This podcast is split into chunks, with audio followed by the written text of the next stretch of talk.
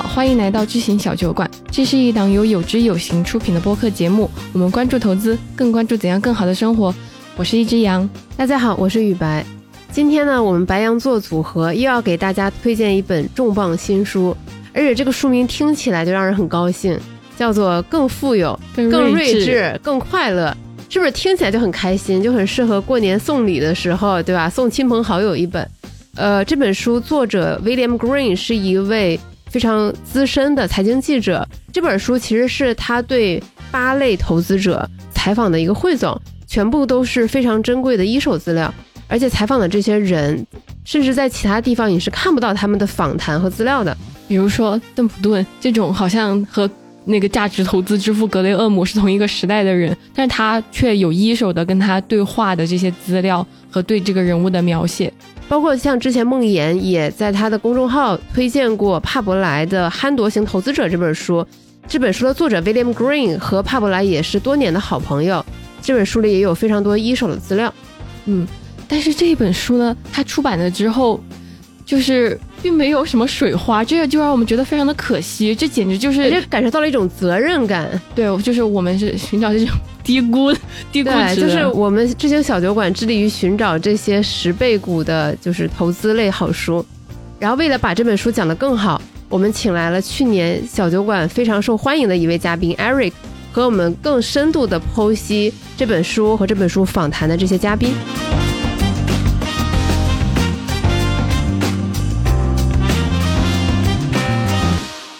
非常欢迎 Eric，各位有志有行的朋友，大家好。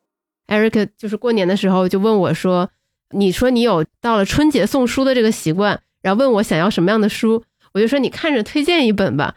然后你就推荐了这本书。哎，你是从哪里了解到这本书的？因为我看英文版，也就是去年大概三四月份出版的。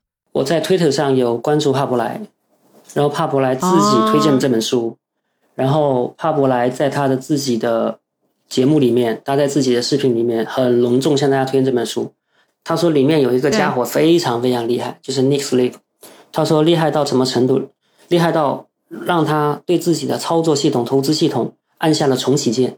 就是我要开始看完他的东西之后，我甚至要重启我的投投资系统，我要改变整个做法。所以我当时就看，哦，这个东西有那么厉害吗？有那么夸张吗？我当时看完英文版之后，我觉得。这本书是最近几年最重要的一本价投方向的方面的书啊，我觉得非常非常重要。我当时甚至有一个很大胆的看法，我说这本书如果翻译成简体版，然后在大陆出版，如果它翻译的好的话，我觉得会会引起很多人的关注。呃，然后如果 Nick Sleep 后面还活跃的话，他会被很多人去膜拜学习的。只是他现在名气很低，大陆很多人不知道。然后说到这个东西的时候，我不知道大家有没有留意到，就是。中文互联网跟英文互联网其实有很大的鸿沟，有很大的信息差，对，非常大。呃，这就导致了在中文互联网里面的架头的这个理论界也好，或者舆论界也好，跟外面已经是天壤之别了。就整个气氛氛围或者说发展动态都已经截然不同。你比如帕伯莱在英文世界里其实很有名的一个架头的一个人物，甚至你可以算作是，如果巴菲特芒格算第一代的话，他可能是第二、第三代的这个领军人物之一了啊。跟李路都可以并排了，但是大陆很少人知道的，很少人知道帕伯莱是谁的。然后你再仔细看，你会发现帕伯莱也好，利斯利普也好，或这些人其实都已经把价值投资的理论研究或者说理解往前推进了一大步。就你可以说，他们为价值投资的理论大厦添砖加瓦。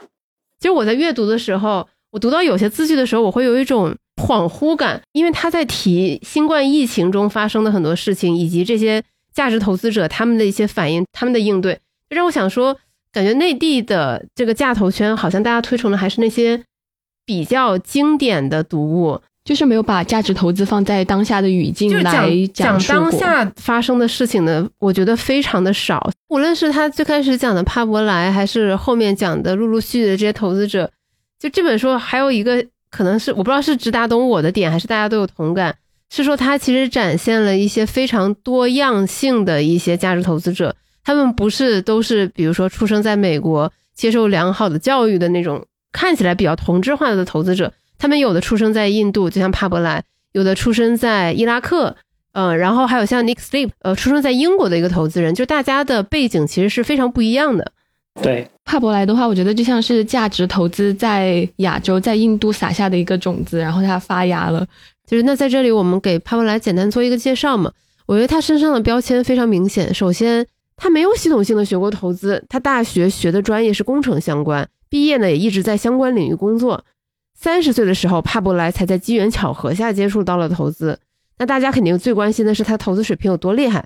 他执掌的基金从两千年到二零一八年，一共上涨了百分之一千二百多。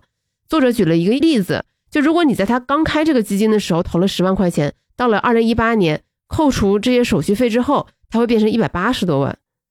那他到底是怎么做到的呢？一个半路出家的印度人，为什么能在短短时间内创造这么多的收益？那他身上还有一个特别重要的标签，就是巴菲特的追随者，而且是非常严格的原教旨主义的巴菲特信徒。他也经常会公开标榜说：“我就是完全按照巴菲特这些思想去操作的，就是巴菲特做什么我做什么。”然后他还干了一件很厉害的事情，他写了一封信给巴菲特，他说：“我愿意免费给你工作，你愿不愿意收我？”然后巴菲特拒绝，他说：“我比较适合这个单兵作战啊，我不需要别人帮我干工作。”所以你看，这个帕伯莱他曾经想要努力靠近巴菲特，但是是失败了。然后他干了一件事情，什么？就是他所说的克隆。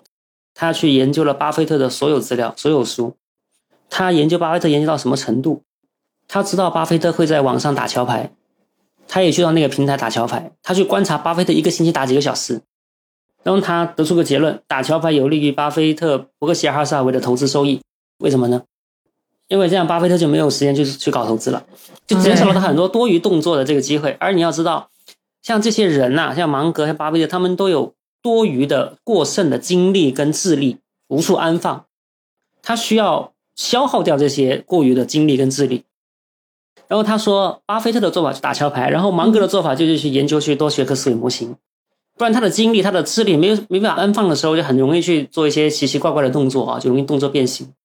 这个事情蛮有意思，所以帕伯莱他研究巴菲特研究到非常非常细致的地步。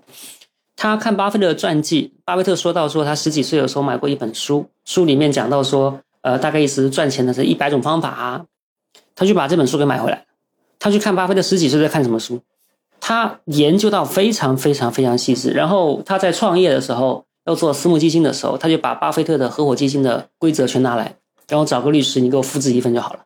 所以他是试图全方面复制巴菲特的一个人，所以这点蛮有意思。他是一个印度人。他不是一个在美国的一个精英阶层长大的，他没有读哈佛，他没有读什么哥伦比亚大学，他没有这些漂亮的履历，啊，所以他完完全全是一个行外人。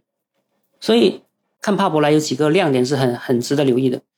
第一，他是东方人，而东方人的思维跟思维表达会跟西方人截然不同，所以你会发现帕伯莱会用东方式的语言、东方式的智慧去讲价值投资的理解。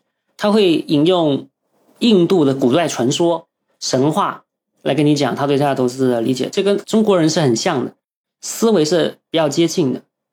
第二，他是一个行外人闯入价值投资的，他没有读过商学院，他没有接受过那些经济学院经济学的那种思维的洗礼或撞击，他没有，他也没有进入过金金融行业，所以他敢于质疑这个行业里面所有大家觉得正常的行规。他说过很多很离谱的话的，比如我我说出来，可能很多卖方分析师都会觉得很生气的。他说：“你做估值的时候不要用 Excel，用了 Excel 你就输了。”他最好你连计算器都不要用，你用纸跟笔就能算出来。对，这个就对应他的这个原则嘛，就是你一定要去找很简单，你一下子就能看得懂的投资。哎，他复制的准则之一。所以他有一年就讲了一个演讲，叫做“投资十戒”。他的投资十戒其实有一届就是不要用 Excel。用一下你就输了，嗯，最好计算器也不要用。这个东西其实是有所本的，就有它来源的。因为巴菲特自己也说过，说他可以在一个信封大小的纸上啊，信封的背面，他就能够算出一个一个公司的这个大概价值是多少。这这就说明，帕伯莱经过很细致的观察、很近距离的观察跟学习之后，他总结出来的东西其实是有所本，他不是瞎说，但他说出来会很惊人。但我觉得他是对的。他说对的，如果你的估值是构建在一个非常庞大的复杂的模型里面，然后里面某一个参数稍微调一调你就错，那这是很危险的。或者说你得出来的估值就在正负百分之十之间偏差，或者说在正负百分之二十之间偏差，那是很危险的。所以他说的说法就是要非常粗糙的情况下，你也是对的，这样才有安全。他的投资实践非常值得一看，但你心态要开放一点。如果你是金融从业人员的话，你可能听完之后很生气，觉得这就这个大叔在胡说八道些什么东西。帕伯莱他从巴菲特身上学到的另外一个非常重要的投资原则，就是你一定要保持极度的耐心。作为巴菲特忠实的这个信徒，他也是仿照了这一个策略，就是他在市场比较平淡的时候，二零一一年、二零一二年、二零一三年，他做的交易不超过两笔，在每一年。但是呢，在市场非常不好、大家都非常非常的恐惧的二零零八年，他两个月就做了十笔投资。其实书里也提了，在新冠疫情期间，帕布莱也是这么做的。呃，二零二零年就是美国疫情最肆虐的时候，他投资了一家房地产的信托公司，因为当时其实美国很多租户付不起房租嘛，然后大家都很恐惧，觉得房地产是不是要完蛋了？那他就把那家公司的股票，他大概买了百分之十几的股份，然后这一笔投资，迄今为止应该帮他赚了十多倍的回报。嗯，而且可能英雄所见略同吧。巴菲特呢，其实在疫情期间也买了这家公司的股票。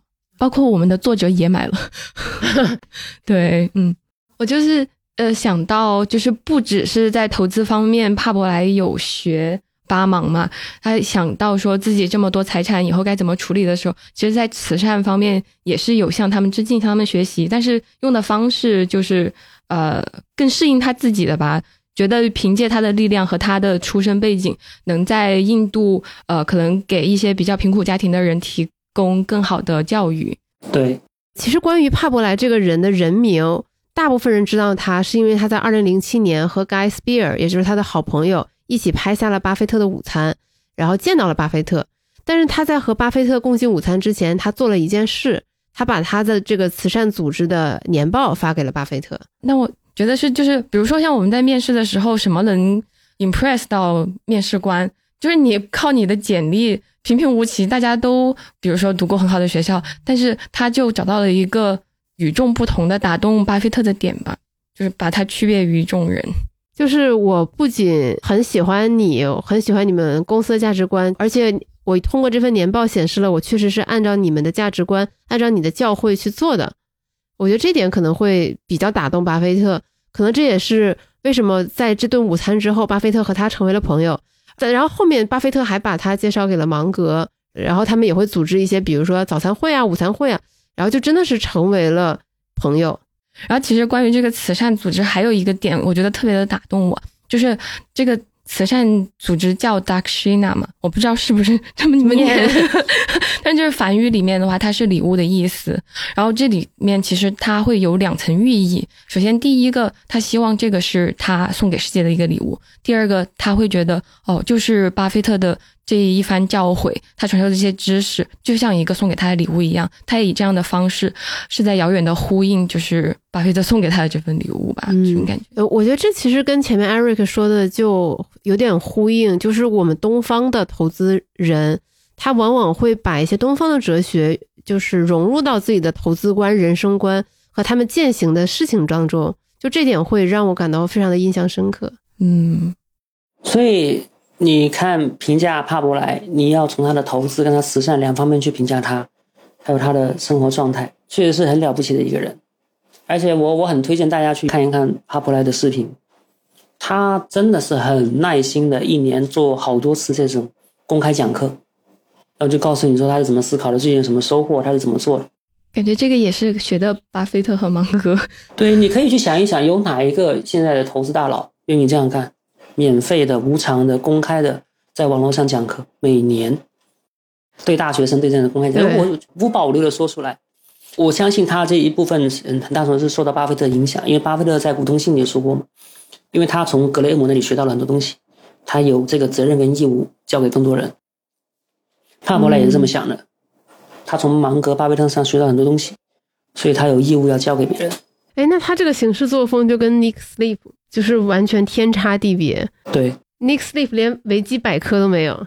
对，他不愿意接受采访，也不愿意变得高调，所以每个人的想法很不一样。对，小杨刚才还告诉我说，就是在 Nick Sleep 他创建的那个慈善基金会的网站介绍里，呃，有提到说，就是这本书，就是这个 Richard Wiser Happier，是就是为数不多的，就是能够了解到他的一本书。对对对，所以我说这本书它非常重要的地方在这里，因为你无论去读任何一个投资大师的相关的书啊，大部分都是他的文章、他的演讲、他的信，对吧？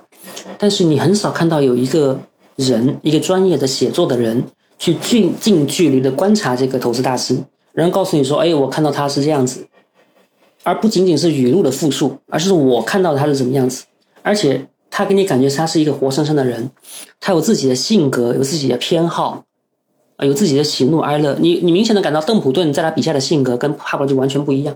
嗯，而且我感觉在别的地方也没有看到对邓普顿这么生动的性格的描写。对，然后你能明显感觉到那个作者是不太喜欢邓普顿的。他直接都说了嘛，他说我写到这里需要向各位读者坦白一件事情，我没有那么喜欢邓普顿爵士。对对对对对，他他有很明显的自己的情感偏好，说我其实不是很喜欢这个人，其实这很明显啊。所以所以你你看你读任何一本书，你都没有这种体验，说有一个那么专业的财经记者近距离观察，积累了一大量的的一手的资料，能告诉你说这个人是是这个样子的。所以我觉得这本书的一个很精彩之处在于这里，你不单只是看到了一个投资大师，你也看到了一个活生生的人。对，包括他写 Nick Sleep，他其实也提到说，他对 Nick Sleep 的采访可能是，呃，时隔很多年，然后其实也见过非常多次，所以对他的了解是相对比较深的。帕伯莱也是一样。对对对。呃，前面铺垫这么多，我们还是需要跟听众朋友简单介绍一下 Nick Sleep 是一个什么样的人。这个人不仅没有维基百科。如果你搜索他的图片、照片的话，你会发现网上基本上只有一张他的照片。嗯，其实低调神秘的人很多，与之形成鲜明对比的，应该是他非常亮眼的业绩。他的呃游牧者基金应该是二零零一年成立，到二零一四年解散，然后业绩非常的亮眼。在他的游牧者基金成立的十三年里，他的整体收益率是百分之九百二十一点一。呃，如果要给它确立一个基准的话，摩根斯坦利 MSCI 世界指数的收益只有百分之一百一十六点九。嗯，书里面也举了一个比较形象的例子嘛，就假设说你两千零一年他们成立的时候，你在游牧者这个基金投资了一百万美元，那么在十三年后它解散的时候，它会变成一千零二十一万美元，就也是蛮漂亮的一个收益的。但是你会发现说，其实我们根本就不知道这个人的存在，虽然说咱们。普通人可能根本没听过 Nick Sip 这个名字，但是他重仓的那些公司，为他带来非常好收益的那些公司，我们一点都不陌生。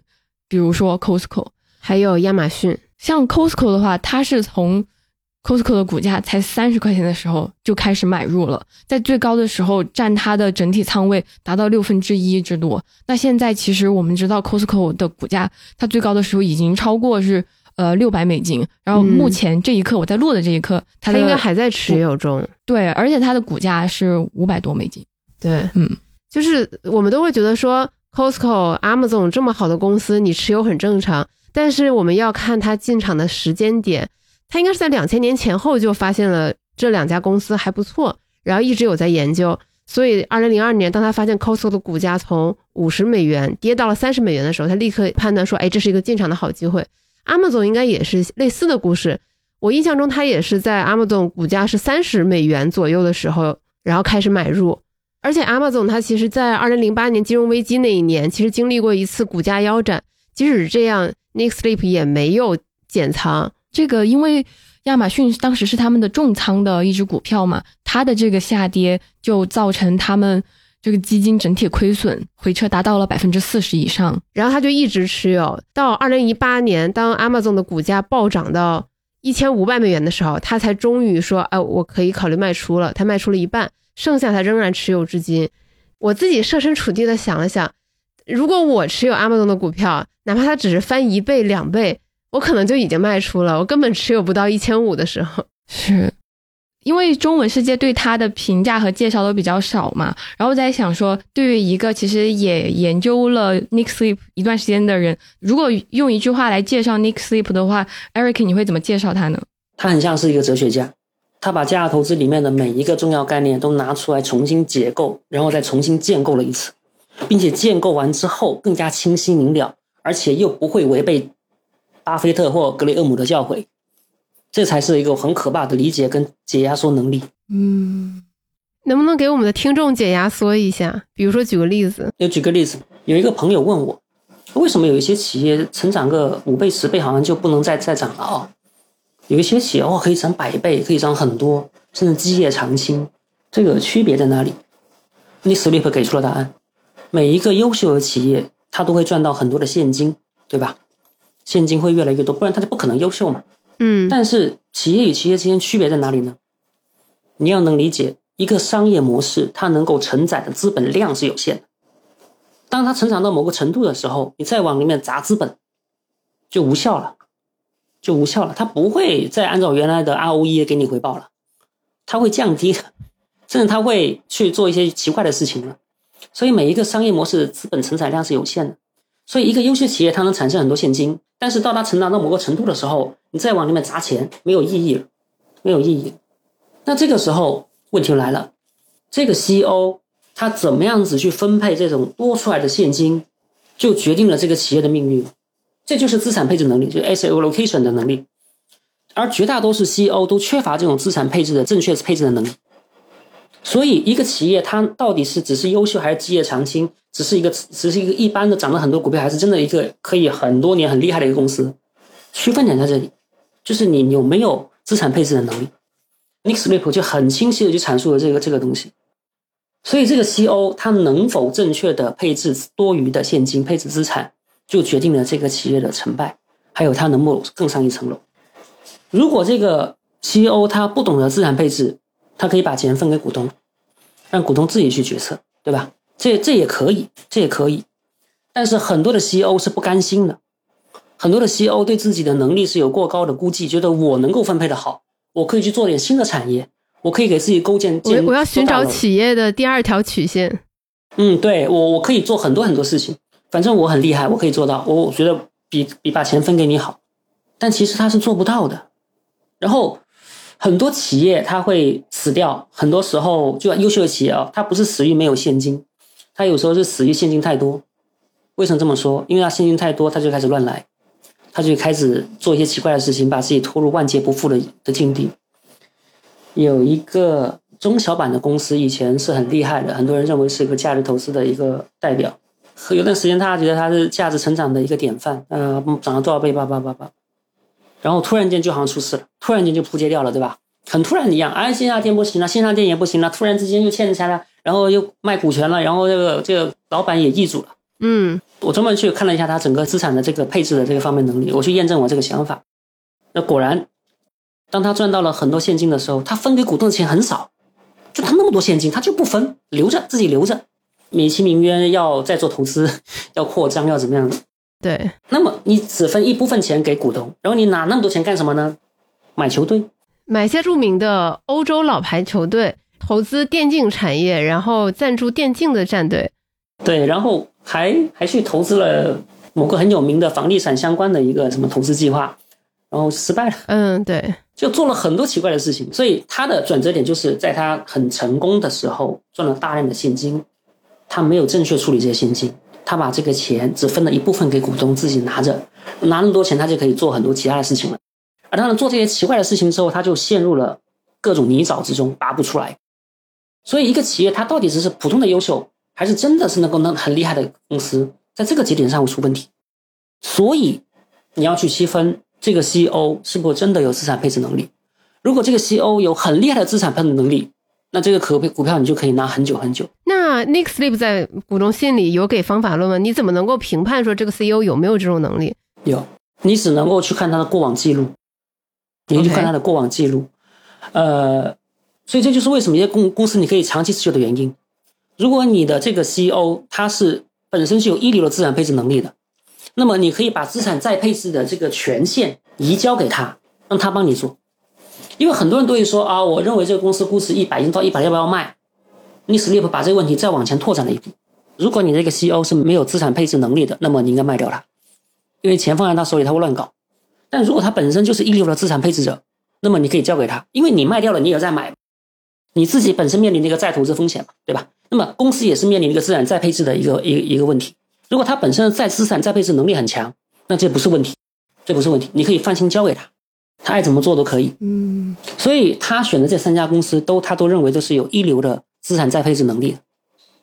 讲到这里，我不知道大家能不能感受到，他把很多价值投资的问题想得更新、更更细、更深了，对吧？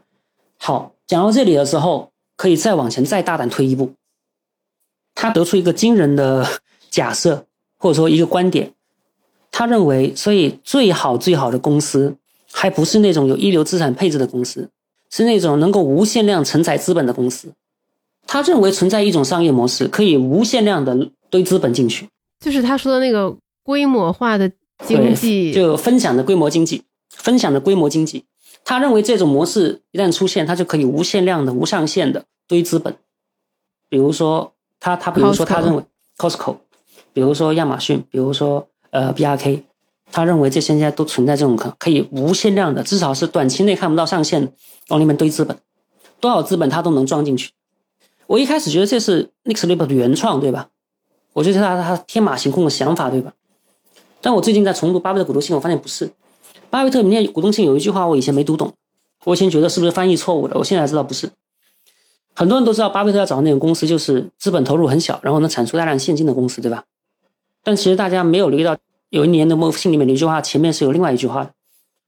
最好的公司是那种，我原话我不太记得了，大概意思就是可以承载很多资本的公司。为什么呢？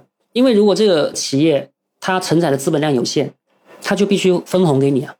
分了红之后，你又得去买别的公司啊，对吧？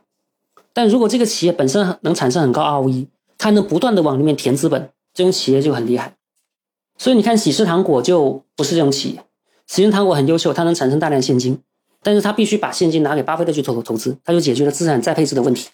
但是喜事糖果本身不能够无限量的堆资本，它堆到一定程度就无法再扩张了。比如我们在中国一直吃不到喜事糖果，因为它扩展不过来。哎，就这个意思，它没有这种竞争优势，它的竞争优势就在那个范围里。所以历史 people 大胆提出来说，有些企业可以无限量，至少短期内看不到上限的堆资本，这种就可以成长很长很长很长的时间。所以他讨论在这里，你会发现他真的是把价值投资的这个理论再往前拓了一步，但是他是有所本的，他不是天马行空自己捏造的东西出来。而这句话藏在巴菲特股东信里面的一个很小的角落里，这句话不是不是病句，不是翻译错误，巴菲特真这么认为的，也是对的。如果一个企业它承载量有限，它会产生大量现金，现金没法放，它要么就分红。如果你遇到一个愿意分红、愿意承认自己没有能力的 CEO，他会分给你。但如果你觉得一个觉得自己是天才人物的 CEO，他可能就不分给你，然后自己把这个现金糟蹋掉。所以你说前面那个公司最后看它其实是一个价值毁灭的案例，因为它上市那么多年之后没分多少钱，然后把大量的钱给搞砸了。所以我说那谁不像是一个哲学家，他把很多东西都拿出来重新再理解了一遍。对，Eric，我我不知道你介不介意啊？就是其实我还挺想问的，过去半年就是你的整个体验还好吗？你的回撤大吗？呃，还挺大的，但是这个。体验还挺好，回撤还挺大，但是体验还挺好。遍地都是机会吗？不是遍地都是机会，其实很多东西已经很高估了，然后还在很多人不断往里面冲，然后很多已经低估的板块呢还在更加低估。嗯，所以呃，我我自己有个原则，我自己原则就是我我是不跟别人讲自己的投资业绩的，尤其是近期的，就我不想承受这种社交压力或者说是自我怀疑，但。要想明白，这到底是一种市场先生的短期的一种表现，是一种你必须经受的短时的痛苦。当然，它也有可能不是痛苦，它就是会这么发生。它甚至可能就不是痛苦，就是市场就是会这样，它就是会这样情绪的脉冲、脉冲、脉冲。你必须接受这一切。嗯，所以我觉得有回撤，可是我自己感觉还挺好。目前为止啊，我们去年聊的那次的时候，你说在就上一次大跌的时候，那个时候你还在媒体吗？然后就是大跌的那段时间，其实你还挺兴奋的。你有在记录每一天市场的情绪和你的感受，还有周边人的一些反应。就这一回，你还是同样的吗？对我自己得出一个体会，就是极端行情是有助于投资者成长。如果你见过一两次投资者行情，哦说哦原来是这么回事，哦原来巴菲特说的话是这个意思，你就会懂。一八年、一九年的时候，其实我犯了一个很大的错误，我开始很沉迷于去做宏观研究。我当时觉得宏观研究是可以预测的，可以分析的。呃，毕竟我觉得自己是个 CFA 和 FRM 嘛，觉得我应该能懂。然后我说，一八一九年我犯了一个很大的错误，就是我花了太多时间精力去做这个宏观上的这种思考，甚至我还做过用期权我去对冲下跌，我一度觉得自己很聪明啊，因为期权它对冲下跌的时候效果非常显著。第二个巴菲特，我后来反思一下，这个错误在于：第一，我高估了宏观的可预测性，我觉得我能看懂，我能预测，其实是很难的，非常非常难。呃，第二，就算你预测对了宏观的这个事件，它从宏观的高层，然后慢慢传递到下面这一层，那链条非常非常长。你中间只要有一条链条不对，就不对了。所以这这就加大了它的它的难度。第三，我低估了微观的威力。很多人太强调宏观的力量，但是他低估了微观的的威力。帕伯莱后来有一句话很精彩，他说：“微观总是打败宏观。”这什么意思呢？你去看我们生活中的人就是了。有时候同一个班级、同一个团体的人，身处于同样的时代命运、同样的背景里，每个人做出反应都是不一样的。即使发生了不好的事情，可是每个人的选择、每个人的做法都不同，然后最后每个人的命运就走向了不同的道路。所以你没有办法光凭这个宏观事件，或者说是某一个时代背景，就断定每个人命运如何的。到最后，每个人的命运还是被自己的选择所决定的。所以你会发现，即便你宏观预测对了，可是具体到某一个公司、某一个人，你依然很难去判断他到底会怎么样。那是什么契机让你意识到自己是在犯错？是发生了什么具体的事件吗？还是说某一笔交易，然后 对吧？你懂我的意思？这个很简单啊，就是亏钱呐。就是你发现哦，前面很赚钱的期权自用策略，哎呀失败了，怎么一直在亏钱？然后你说不对呀，这个情况怎么样子？是一九年的事情吗？呃，应该是一八一九吧，一八一九贯彻两年，两年我都在想这个事情，都在做做宏观的这个思考。所以最大的危害就是你对期权关注多了，对股价关注多了，你就对公司关注少了，对吧？然后这个时候已经彻彻底底背离了价值投资的这个教诲。所以那两年其实是我我过得挺不开心的，挺灰暗的，就因为当时就挺郁闷，郁闷的时候就去重新去看一些呃投资的书，我就觉得哇，人家讲的很清楚啊。其实人家讲的很清楚的，只是我没有听而已，我没有理解人家的话而已。那再到了今年，会不会有一些新的一些关于这些事情的洞察和感悟？呃，当时用期权去对冲赚到钱，其实内心是不开心、不安稳的。然后这种钱我也是不敢公开讲的，内心是不安静的、不安宁的。但你后来说二呃二一年到现在，整个行情往下走，很多低估值公司还不断的在低估。但我内心是很踏实的，我知道自己在在做什么，我知道这在在玩什么游戏，所以做很多决策的时候，你都不用问别人，你去观测一下自己内心的反应，你就知道自己走在对的路上还是错的路上。如果你需要不断的去骗自己、去安慰自己，那说明你错了。当你需要不断去找各种信息来佐证自己决策的正确性的时候，其实大概率你就是错的。那对啊，所以我就从那一次的时候想明白了一点。就巴菲特的很多话，他是高度浓缩、高度压缩的，不要小看了他那几句的提醒。哎，那你不会被一些什么时事新闻或者各种动态新闻所影响吗？呃，如果你说现实生活中会不会影响我每天的心情，肯定是会的。但你说，呃，在投资上已经没有什么这种波澜。对我来说，在投资上这几年是没有什么影响，因为你要知道，就是巴菲特说，一个信息好的信息有两个特点。第一，它可知；第二，它很重要。如果一信息重要但不可知，它没有意义。它是很重要，可是你你不知道呀。你比如说，如果有人知道明天发生什么什么事情，这这还很厉害，很重要。可他你不知道呀。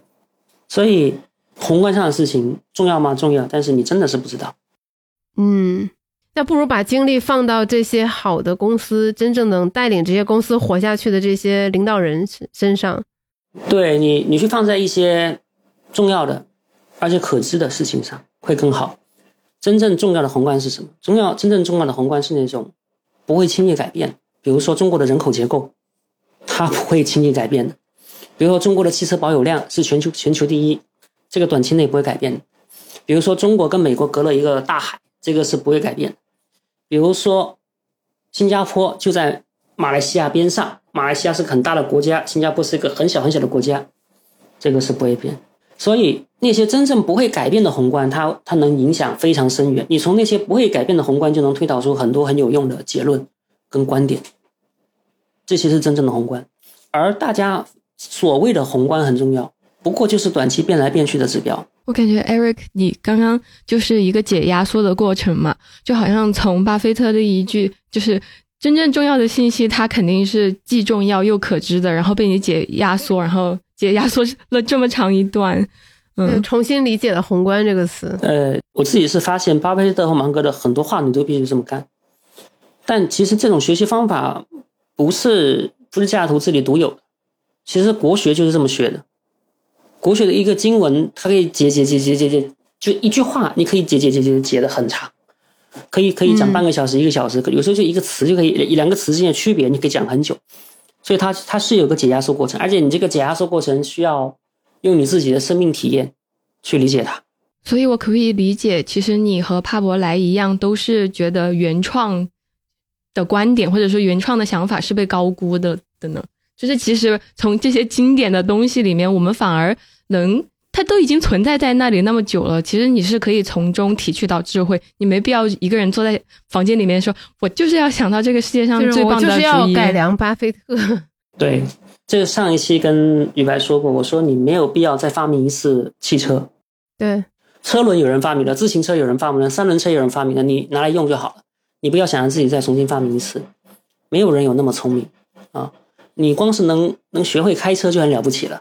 没有必要学会自己一手一脚在做一辆汽车，不是每个人都需要这么干的。所以，呃，帕博来说的很对，你就去学习别人是怎么玩的，然后找出最高明的那个玩法，然后改良一下自己拿来用就好了。所以，他也改良了巴菲特吗？我觉得他是把它改造成更适应自己的方式吧，就是适应他的、匹配他的性格。对，OK，嗯，我觉得，呃，你不能说它改良或改造，只是说它它整个理论体系、整个方法论。或者说，呃，哲学内涵都是一样的，但是落地到每一个人的时候都不一样。因为价值投资，它说到底，它本身是一个投资哲学体系，它不是一本操作手册。对，你去翻格雷厄姆的书，他根本就没有人说，A，呃，第一步做什么，第二步做，第三步做，哎，你就嘣变出了很多的利润，没有这回事。那变了下厨房。对，那没。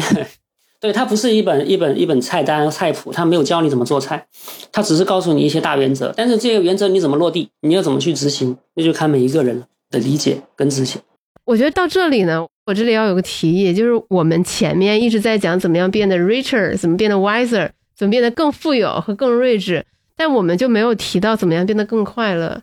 其实这书里边，我觉得关于如何生活的更快乐，我觉得每一个。投资大师或者基金经理，他其实都提供了很多自己的感悟和一些建议。就比如说，我印象特别深的是，就我我感觉每一个人其实几乎都有强调运动的重要性。嗯，甚至像那个爱德华索普，他还评估了所有的运动种类的风险等级，他发现骑自行车死亡的概率还是比较高的，于是他就 pass 掉了骑自行车，然后选择了跑步。对你说到这个运动，你会发现那个。我不记得他的名字怎么念啊？就那个胖胖的基金经理啊，那个盖勒，Tom Gaylor，对，Tom Gaylor，对他为了要减肥，然后给自己定了一个很低的目标啊，就是说我每年的体重增长不要超过这个数就可以了。然后呢，我也不指望自己能够跑多少小时的步，我就每天去散步几个圈子之类的。对我，我看他的那个我就非常开心，因为我感觉仿佛看到了我自己。首先呢，就是呃，就是现在也不太瘦。呃，对，大家都不太瘦，我们都不太瘦。没有，就首先就大家都不太瘦。第二呢，他写到了他看了一篇文章，就是我我为什么讨厌跑步？他非常心有戚戚焉，我也非常心有戚戚焉。我从小就讨厌跑步，我我在各种运动中感受不到各各种乐趣。呃，然后第三个就是他对自己的要求其实非常宽松，比如他读到了一种方法，就是如何花四周时间学会跑步。方法是这样的：第一周你每天跑五分钟，第二周每天跑十分钟。然后呢，他还给自己定了一个目标，是每年减零点四五公斤，也就是相当于每年减一斤。呃，因为他读到了一个文献，说成年男性每年大概会增重增一斤，但是他他就告诉自己说，那我每年争取减一斤，这样的话自己未来起码就是不会变很胖。就是他知道自己可能减肥无望，就变得变成一个瘦子，变成美队那种身材无望，但他起码可以控制自己不发福。然后呢，他果然过了三十年之后，他还是原本的那个体重。就他的体重还是跟二十八岁是一样的，但是那个体重在五十八岁的男性中就显得非常的正常。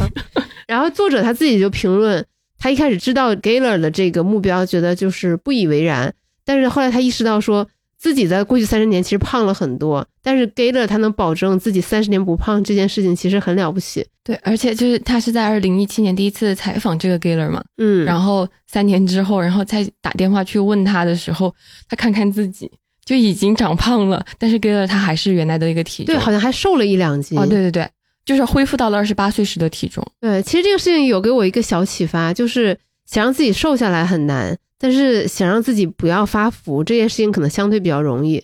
就像在股市里边，你想让自己赚到钱嘛，这个事情确实很难。但努力争取自己不亏损，这个听起来就没有那么难。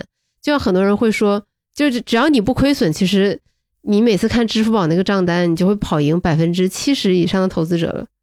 所以读到这一段的时候，我还就发了一条社交媒体的动态嘛，我说啊，各位等着吧，我们这一期播客可以为你们提供成为一个长期主义辣妹的。一个诀窍，嗯，就是这样的呀。因为像我们女生嘛，一到夏天就会有一种减脂的那种同辈压力在。比如说现在我就受到雨白的这种压力，然后，然后我我我就会偏向于是给自己定一个不切实际的目标，就期望自己可以在一个月之内迅速的瘦下来，然后就度过这个夏天嘛。但是这个真的长期的。利于我成就保持这么一个状态嘛？像那种只吃草的状态根本就不适合我。就与其这样，不如就像这位 Tom Geller 学习，就是给自己定一个比较合理的目标。虽然说我真的第一次读到，我觉得他真的是减了一个寂寞。他三十年前是八十六公斤，三十年后又是八十六公斤，但是我们仔细去回味这个过程，就知道他其实也有一个复利的作用在里面。我就觉得这个，我突然意识到这一点的时候，我就觉得非常的神奇。就原来对自己要求低一点，反而是有利于你的身心成长和一个你目标的实现的。就聊到现在，我感觉小杨老师最兴奋的就是这个。对对对对对，就我觉得各位听众朋友们听到这个地方，就真的是嗯，感受到了你的雀跃。如果有共鸣的话，请在评论区扣一，对吧？所以你看，关于减肥，你有两种方法，一种呢是瘦得快，第二种是胖得慢。但在你追求瘦得快之前，你要先做到胖得慢，好有道理，好有道理，对吧？就是 Tom Galler 他这个人呢，他的投资风格就和他的这个减肥风格，我觉得是有异曲同工之妙的，就是这种比较适度，他也没有说我一下子哎一鸣惊人，然后第二年哎我就非常的拉垮，他是一一直表现比较稳定吧，他不像有些投资者可能。在短期内突然一下子就是有非常亮眼的成绩，然后后面又回撤特别大，它是整体是相对比较稳健的。呃，它用的就是这种就是渐进式的这种策略。就为为什么说渐进式呢？就是它其实它的持仓组合里也有一些科技股，比如说脸书，比如说谷歌，它是循序渐进，一点一点建的。就很多人说，如果你在最开始的时候你就一大笔买入，其实你可以赚很多。但对他来说，如果你当时一大笔买入，他其实。如果万一你判断错了，你的这个基金持有人他的体验会非常差，回撤也会非常多，所以他的很多策略都是避免让他会蒙受巨大的损失，就像他在减肥的时候会努力避免他突然一下子增肥或者突然胖很多。那这样的投资风格呢？其实我们可以看一下给他带来了怎样的成绩、怎样的收获。他一九九零年开始管理这家公司的资产嘛，打理这个投资。从最先的五千多万到二零一九年，这个作者去采访他的时候，已经增长到了三百多亿。他年化收益是百分之十二点五，然后同期标普五百的这个收益率的话是百分之十一点四。对他就说，呃，在你确保你的我大意啊，你在确保你的这个正确方向快速疾跑面前，你先要确定你能够坚持跑下去。所以，同样的，你说你买什么股票好，买什么公司好，你应该选择分散化好还是集中集中化好，都不重要。关键是哪个能够让你在最艰难的时候坚持下来。如果你的这个选择是三两下就会动摇的，那可能它不是你最好的选择。所以你会发现，这个减肥也好，跑步也好，投资也好，它的所有道理都是一样的。能坚持下来的东西都是挺不错的东西。我现在有个看法，我说只要这个人能够坚持十年做一件事情。我不管他做什么事情，哪怕是很无聊的事情，我都觉得他很厉害。他说他早起也好，晚睡，无论什么事情，只要他能坚持做一件事情做十年，每天做，我都觉得哇，那好厉害。所以你有保持健康的运动习惯吗？我有跑步，但坚持的不算好。我原来有有早起背书的习惯，去散步去去背古文，然后后来当爸爸之后就乱掉了，这个这个习惯正在重现，这样好像在甩锅给我儿子是吧？反正还在努力这个重新培养这个习惯，反正就乱掉了。我原来是很喜喜欢早起然后去背书，因为我发现这些年背书对我来说是挺大帮助的。然后这个是我个人的秘籍秘诀，我如果遇到艰难的时刻啊，我就逼自己早起。做什么都可以，呢？因为我相信你只有先把你的精气神先提起来，你才能够去应对你的挑战，对吧？那么提起你精气神最好的做法，我看到的就是早起。嗯，它是一个很神奇的一个事情，不信你可以试一试。我后来想过说，为什么早起那么神奇的功效？第一，你会感觉到你自己完成了一个很难的挑战，我真棒。第二，当你起得足够早的时候，你有一段空白时间是你自己，只要你起得够早。那段时间没有任何人可以打扰你，对吧？因为你仔细想一想，我们一天之间其实没多少时间属于自己的，你的时间是属于老板的、呃同事的、呃丈夫或妻子的、一儿子的、孩子的，对，一大堆时间都是别人的。你真正说属于自己的时间，我想干什么干什么，我想想想什么想什么的时间，其实是非常短的。包括我身边有朋友，或者说呃我我家人，呃遇到一些比较难的事情，或者说比较郁闷的事情，我说你试一试，可以坚持早起。反正我自己。这些年，每一次遇到这个大的关卡，或者说大的这个转折点，我都会这样子。嗯，我觉得还还蛮管用的。小杨听了有没有觉得很受启发？下一次我们进行早起挑战，是不是有信心了？的确非常有信心了。对，其实这样就是去年底的时候，我们小酒馆做了一个成功人士日程表的挑战，就是我们选了四个不同领域的成功人士，然后各自选择他们的三个习惯来坚持。然后你是有早起的这个。呃，浅早起不是最早的，对对对，就是其中有两个朋友，他们是需要坚持在七点半之前起床吧，然后他们都失败了，要要坚持一个月。我的挑战是成功了的，我挑战一个月三十天，每天录一期播客。哇，可以。然后，然后雨白，你说到这个问题，之前我们讨论过问题，说你说录了好多期的小酒馆，但是好像很多道理还是做不到，对吧？对，就是我们会在生活中发现说，哎。有个事情，这个道理我们在小酒馆里聊过，但是为什么我们的决策就是差一点就要跑偏了？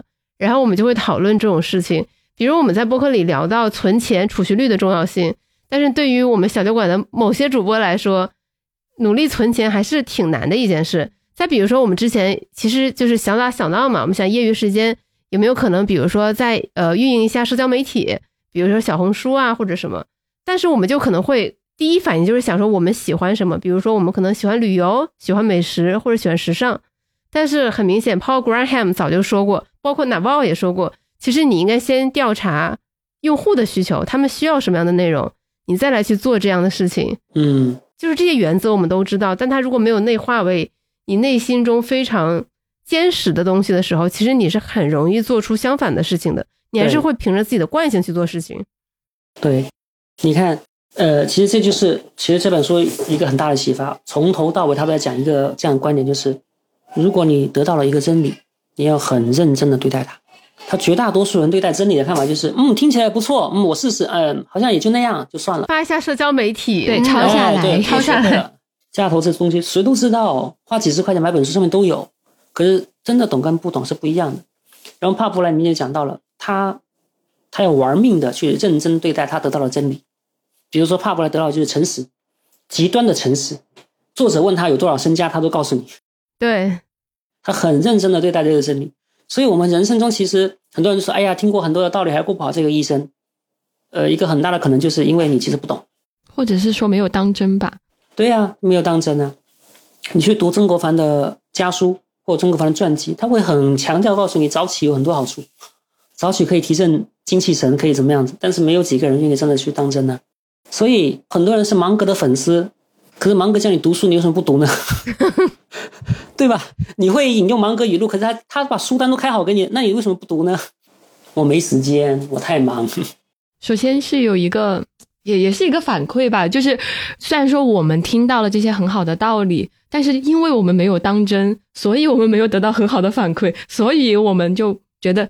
那些道理我都知道了，但是我却做不到，就还是不是每个人都能像帕伯莱那样，就是如此严格、如此一丝不苟的去相信这些话，然后去实践这些简单的道理。是的，所以你看，帕伯莱跟 Nick Sleep 有个很相似的地方，就是他们相信你一辈子能够搞懂的真理不多的。如果你能搞懂一个真理，别人就不当一回事那你要把它紧紧给它抓住，它会带给你巨大的优势。最简单，刚刚我们聊了 Nick Sleep 的一些理论的时候，规模效应，哇，多么简单的一个道理，所有人都在说。但是那个 Sleep 就拼命往里面深挖，到底什么是规模效应？什么时候启用？什么时候不启用？什么时候会中断？什么时候不中断？然后他认为说，分享的规模经济是可以不中断的，巴拉巴拉的往下挖。我大概是在一三一四年的时候。我我读了那本叫《如何阅读一本书》，嗯，我我觉得很棒啊，它改进了我的阅读系统，让我读的速度或者说是质量快了很多。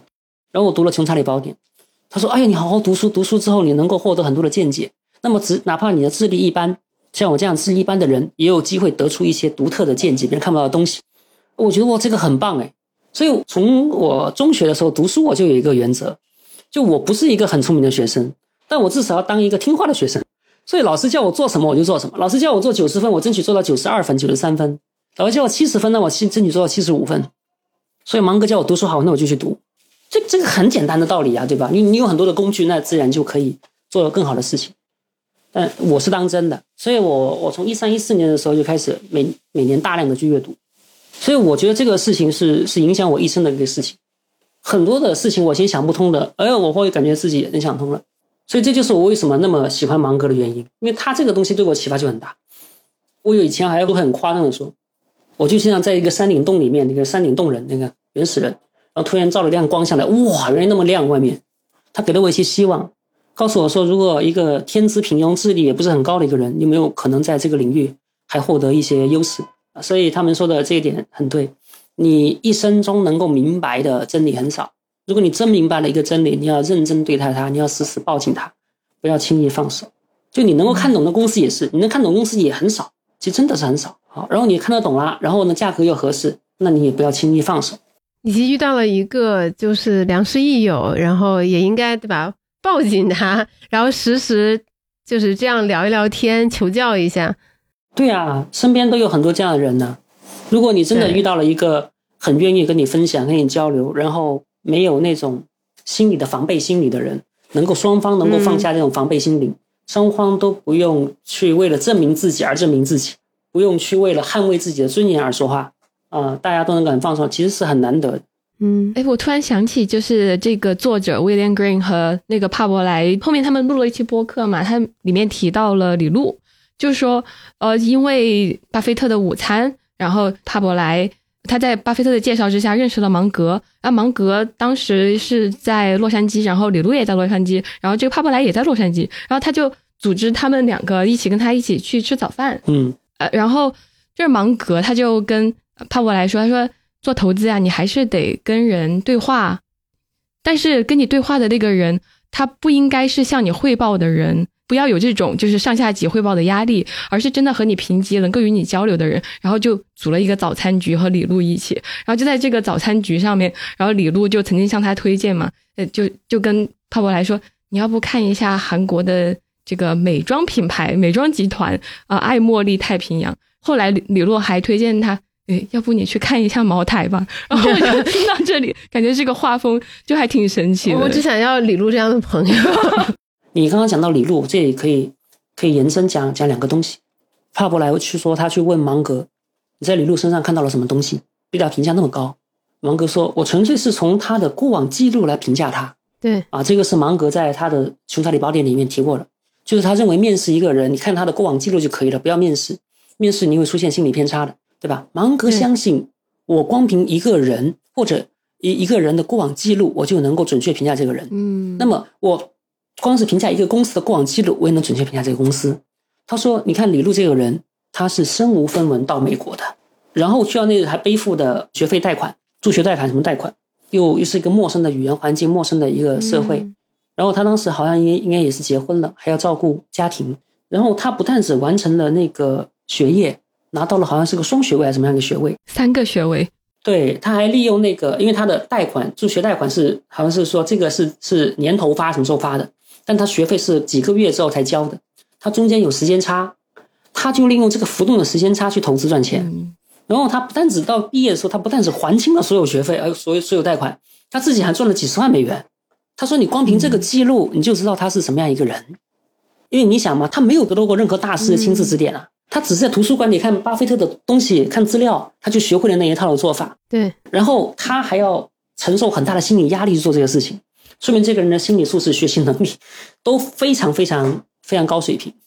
所以芒格的评价是这样子来的。”因为我们可以用这种方法去评价别人，说你知道他的过往记录，你知道这个人是什么样的人，对不对？其实我们也可以这样评价自己的，嗯，所有过往记录你都有一手资料，所以你光是分析自己过往的一手资料，你就知道自己是怎么样一个人，对。你有什么水平，你将来会会做出什么事情，你将来命运如何？嗯，坏消息就是我们的未来很大程度上是我们的过往记录决定的，但好消息是。你每一天都在写新的记录，嗯，你可以从现在开始决定你要给自己创造一个怎样记录，而你创造的这些记录能很大程度预测你的未来。嗯，每个人都会面临人生的逆境跟困境，但问题是，当你回顾自己记录的时候，你要问自己，你在逆境中是什么表现？对我，我以前陷入过一个蛮麻烦的一个逆境，有一段时间我颓废了大半年啊，天天浪。刚毕业那会儿，我有一个朋友最近读《心流》，他里面讲到一段话，大概意思是说。面对逆境的时候，你需要客观的观察环境，你需要降低自己的那个自我防备心理，呃，要有勇气的去看待真实的世界，诸如此类的。他发给我，因为他知道我过往的一些职场经历，或者他说他觉得我我有这种天赋，可以去面对这种人生的挑战跟逆境。我说怎么说呢？我说我只是把这个事情跟你讲，你觉得我好像我很有勇气？我觉得不是的，我每次都怕的要死，但是我是怕到最后的时候是逼自己理性的。所以，我我跟他说，我说勇气有两种，一种大家理解勇气就是什么都不怕，无所畏惧的往前冲。我说，但也有第二种勇气，第二种勇气就是一边哭一边走。我不是第一种人，但我可以努力的跟自己说，尽量做二第二种。嗯，你可以要接受自己会恐惧、会害怕、会焦虑，但到最后的时候，你还是得去面对它。然后在这方面，我爸其实做的是比我要优秀很多。他有一次处理一个很麻烦的事情，我问他说：“你不害怕吗？”他说：“怕有什么用？怕事情就不存在吗？”他说：“我只相信四个字，面对现实。我爸爸是不认识字的，所以他说出面对现实的时候，我是很震惊的。所以你可见嘛，这就是一个严立新老师说的。他说，呃，不是只有读书的人才有智慧的，很多读书人也没有智慧的。对，获取智慧的方法有很多，读书是一条途径，但很多有社会经历、是阅历，他也很有智慧，实践智慧。对啊，所以读书人或者读书的学生之类，不必对读书这个事情。”看得太高，觉得哎呀，我读书好了不起，我读一年读多少本书？你们看的书没我多，你们其实不是这样子的，因为李璐没有办法成为我的朋友。哎，对，就这个意思，嗯，这因为，嗯，因为现实现实中有很多的阻碍，我们身边所能接触到的人，我们目力之所及的人，没有一个是这个时代最顶尖的人，大多数人都是这样子的哦。如果你有巴菲特亲自教你做投资。那你还看什么书嘛，对吧？但是我们绝大多数人都没有那样的经历，没有那样的朋友，所以说获取智慧有两种。第一种呢，去接近有智慧的人啊，但有智慧的人他为什么要理你嘛？为什么要跟你讲嘛？对吧？为什么回答你问题嘛？这是所以这很难。但是有智慧的书，你是可以，你他是不会跑的。你只要想读，他永远在那里。所以读书是我们没有办法的办法。所以而且而且我们大家经历过那么多年的学校教育或者应试教育出来。我们对于文字的吸收能力 是很强的，你不再是那种说我丢到社会现场，然后观察一圈我就能学到东西的人。我们经过残酷的应试教育之后，我们不是那样的人了。我们没有多少街头智慧，你得承认这个你的你自己的缺陷。甚至我残酷的是，经过那么多年的考试，好像考试变成了一种很有效的学习方法。对，就是你得对自己的学习方法、学习模式有清晰的认知。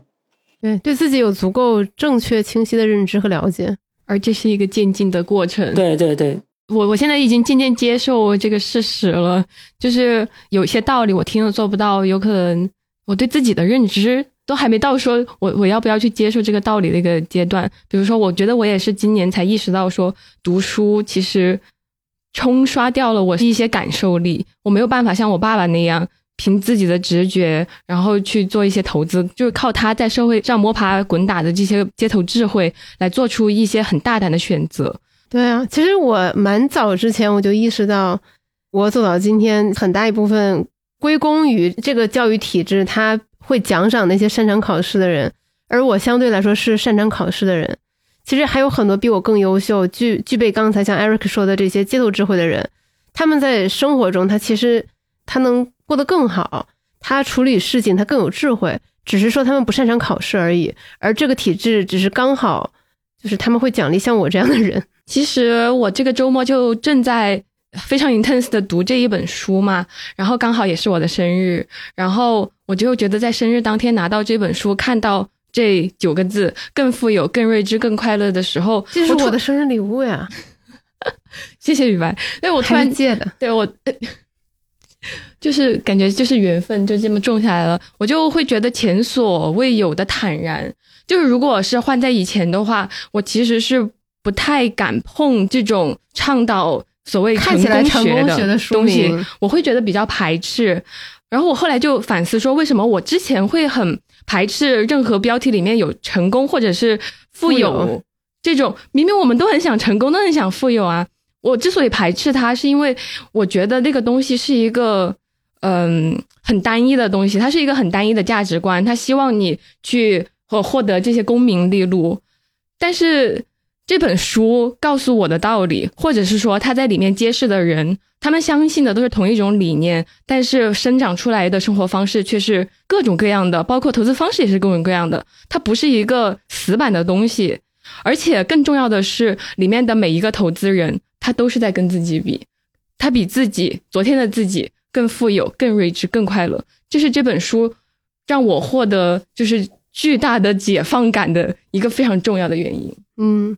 然后自己也终于敢于说喊出来说，其实你也想变得更富有、更睿智、更快乐。对，因为我没有在跟别人比，我是希望自己变得比昨天的自己更富有、更睿智和更快乐。对，所以其实归根结底还是要感谢 Eric 送给我们这本书。不用，因为书没多少钱，所以所以这这是个很很神奇的事情。有时候我送了别人一本书，我不知道他会发生什么故事。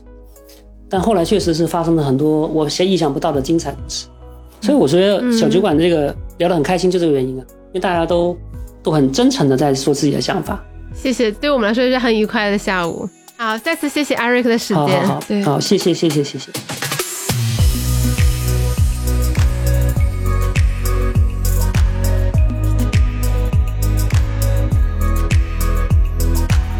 非常谢谢大家收听到这里。如果你觉得这期节目有意思或者有帮助，欢迎把它分享给你喜欢的朋友。